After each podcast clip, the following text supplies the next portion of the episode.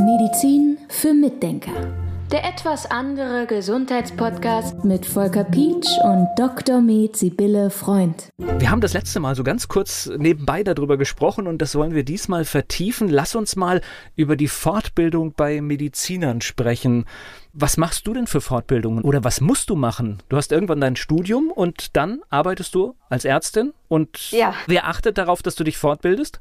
Bei mir macht das gar keiner. Ich mache das, weil ich privatärztlich tätig bin. Das ist der Unterschied. Es gibt die Privatärzte und es gibt ja die Kassenärzte. Bei den Kassenärzten ist es eigentlich so, also für mich gefühlt, es klingt jetzt vielleicht ein bisschen böse, aber für mich gefühlt sind die eher Angestellte, denn die haben Verträge, denen sie folgen müssen. Die müssen ganz bestimmte Auflagen erfüllen, die müssen zu Fortbildungen gehen, die müssen dies und müssen das, die müssen darauf achten, dass ihre Mülleimer aus Metall sind und nicht aus Flechtwerk, weil das unhygienisch ist. Das mache ich auch, dass ich auf solche Sachen achte, aber bei mir überprüft das im Prinzip keiner, ja. Während bei den Kassenärzten ist es eben so, da wird alles überprüft. Ist auch sehr anstrengend, muss man sagen, ja. Die haben unheimlich viel mit so einem Kram zu tun. Ja, und die haben eine bestimmte Häufigkeit, die müssen Punkte sammeln, wie oft sie dann zu Fortbildungen gehen müssen. Also diese Fortbildungen haben dann Punkte und die müssen sie sammeln. Was sind das für Fortbildungen? Wo finden die statt? Also das ist eine gute Frage, weil ich bin aus dem System seit 2007 komplett raus weil ich ja mich da vollständig selbstständig gemacht. Vorher war ich immer noch ein bisschen angestellt in Kassenarztpraxen und habe so ein bisschen noch mitgekriegt, wie das lief mit den Fortbildungen. Und dann ganz früher war ich auch mit zu Fortbildungen, aber ich habe mich irgendwann ausgeklinkt, weil diese Fortbildungen doch immer über irgendwelche Firmen liefen. Und ich denke, dass das heute immer noch so ist. Ich weiß, dass man durch diese Antikorruptionsgesetze versucht, das so wenig wie möglich zu verbinden. Darum kann ich nicht sicher sagen, wie viel das noch ist, weil ich mit dem System, wie gesagt, nichts zu tun habe. Aber üblich war, dass man zu Fortbildungen ging, die eigentlich organisiert wurden von irgendwelchen Firmen. Die wurden dann verbunden mit einem Abendessen oder mit einer Reise. Ja, und das waren Sachen für mich, die nicht gingen ethisch. Ja, da bin ich ausgestiegen. Also als dann bei einer Fortbildung mir die einladende Fortbildungsleiterin anbot, ich soll doch für meinen Mann noch einen teuren Rotwein aussuchen, da habe ich gesagt, ach, das ist jetzt nicht gut. Und da habe ich gesagt, nee, danke, ich gehe jetzt mal nach Hause. Und dann habe ich beschlossen, ich mache das nicht mehr mit. Ganz kurz noch eine Zwischenfrage. Du hast Firmen ja. gesagt. Das bedeutet, es gibt eine Verquickung zwischen zum Beispiel einem medizinischen Präparat und der Fortbildung? Gab es auf jeden Fall. Also gab es. Ich weiß nicht mehr, wie es jetzt gehandhabt wird, aber das war so üblich. Ja, dass du Informationen kriegtest zu Präparaten, wie die funktionieren, welche Erfolgsquoten da sind und das dann benutzen konntest. Also für mich war das problematisch an diesen Fortbildungen. Wie gesagt, ich weiß nicht, ob es heute noch so ist. Aber dass ich in diese Fortbildungen reingegangen bin und ich habe mir das angehört und das war alles auf einem Niveau biochemisch, dem wir nicht folgen konnten. Und mir machte das den Eindruck, als wäre das gewollt. Das war so ganz spezifisch auf das Produkt abgestellt. Und man hatte den Eindruck, die texten einen zu. Es wird immer komplizierter, komplizierter. Die Zuhörer schalten alle ab. Man hat dann auch häufiger Leute einschlafen sehen. Es hat auch eigentlich nie jemand mitgeschrieben. Und dann kam irgendwann ein Satz, den man verstehen konnte. Und da hat man gesagt, ach, okay, also das kann man jetzt einsetzen. Und ich glaube, dass das alles gewollt ist, ehrlich gesagt. Auch wenn das sehr zickig klingt. Aber das war mein Eindruck. Okay. Ja, vielleicht gibt es ja andere Leute, die sehen das anders. Absolut in Ordnung. Das ist jetzt dein subjektiver Eindruck und das ist ja auch spannend, weil du hast ja eine Entscheidung getroffen und machst es anders. Genau. Ja, also für mich war es dann so, ich habe immer mal einen Satz mitgenommen aus so einer Fortbildung, aber das war's und das war für mich nichts. Okay, und das ist mein persönliches Erleben. Also es kann durchaus sein, dass das Leute anders sehen. Ich bin dann ausgestiegen, weil ich das so erlebt habe und habe dann gesagt, ich organisiere mir jetzt meine eigenen Fortbildungen. Und dann habe ich einfach gesucht. Ja, also wenn du gar nicht weißt, wo du suchen sollst, ist es natürlich schwierig. Aber ich hatte dann Kolleginnen, die haben mir eine Fortbildung empfohlen.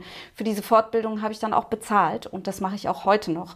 Alle meine Fortbildungen bezahle ich selber. Das ist auch nicht unbedingt billig aber da weiß ich, ich krieg was. Und es ist so, wenn ich aus einer Fortbildung rausgehe und die ist gut, dann raucht mir danach der Kopf. Dann habe ich mir die Finger wund geschrieben.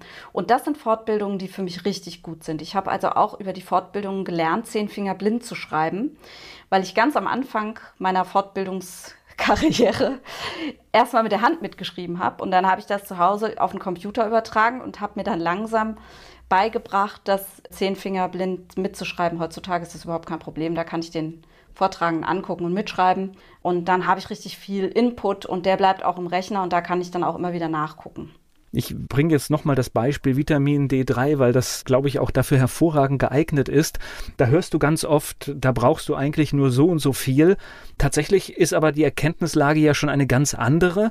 Und das heißt, diese Information kommt aber nicht ohne weiteres, nicht ohne eigenes Zutun in die Praxis. Ja, das ist genau so. Und es gibt Kollegen und es gibt auch Organisationen, die sich dafür interessieren, für diese Fortschritte in der Forschung und die sich damit richtig intensiv auseinandersetzen. Und an die wende ich mich. Die legen dann einem das Zahlenmaterial vor, die analysieren das Zahlenmaterial. Das heißt nicht, dass es so leicht aufgearbeitet ist, dass man da einfach nur irgendwelche Graphen sieht und dann sieht, ach ja, toll, das mache ich so. Sondern das bedeutet, man kriegt auch die Studien dazu geliefert, die lese ich mir dann durch, da gucke ich rein, ob ich das nachvollziehen kann, was der der Vortragende erzählt. Und dann überzeuge ich mich davon langsam, was die mir da erzählen. Also ich bleibe trotzdem noch kritisch. Ne? Aber für mich ist es immer so, ich kriege Futter durch diese Leute, die das bearbeitet haben. Also zum Beispiel, wer mich sehr interessiert, jetzt nur mal um ein Beispiel zu nennen, ist Ben Lynch, der ist in den USA und beschäftigt sich sehr mit Genetik. Bei dem habe ich schon mehrere Fortbildungen gebucht, höre mir die dann an online und bin immer sehr glücklich, dass es keine Live-Fortbildungen sind, weil die sind immer aufgeteilt in so halbe Stunden Schnipsel.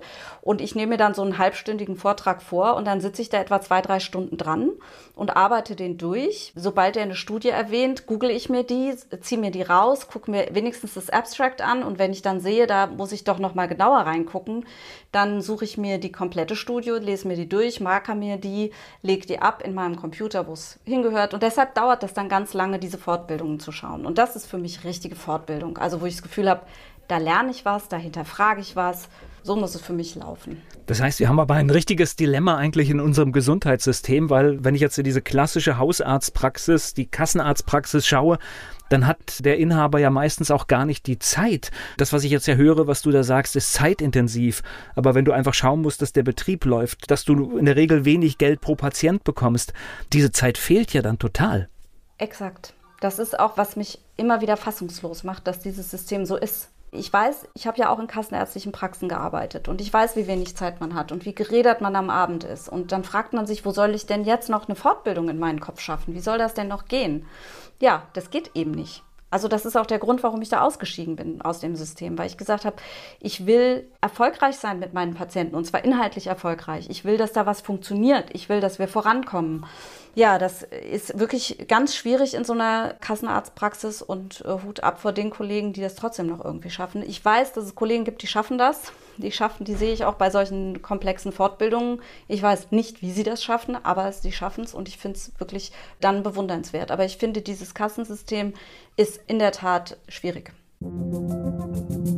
Medizin für Mitdenker der etwas andere Gesundheitspodcast mit Volker Pietsch und Dr. Med Sibylle Freund.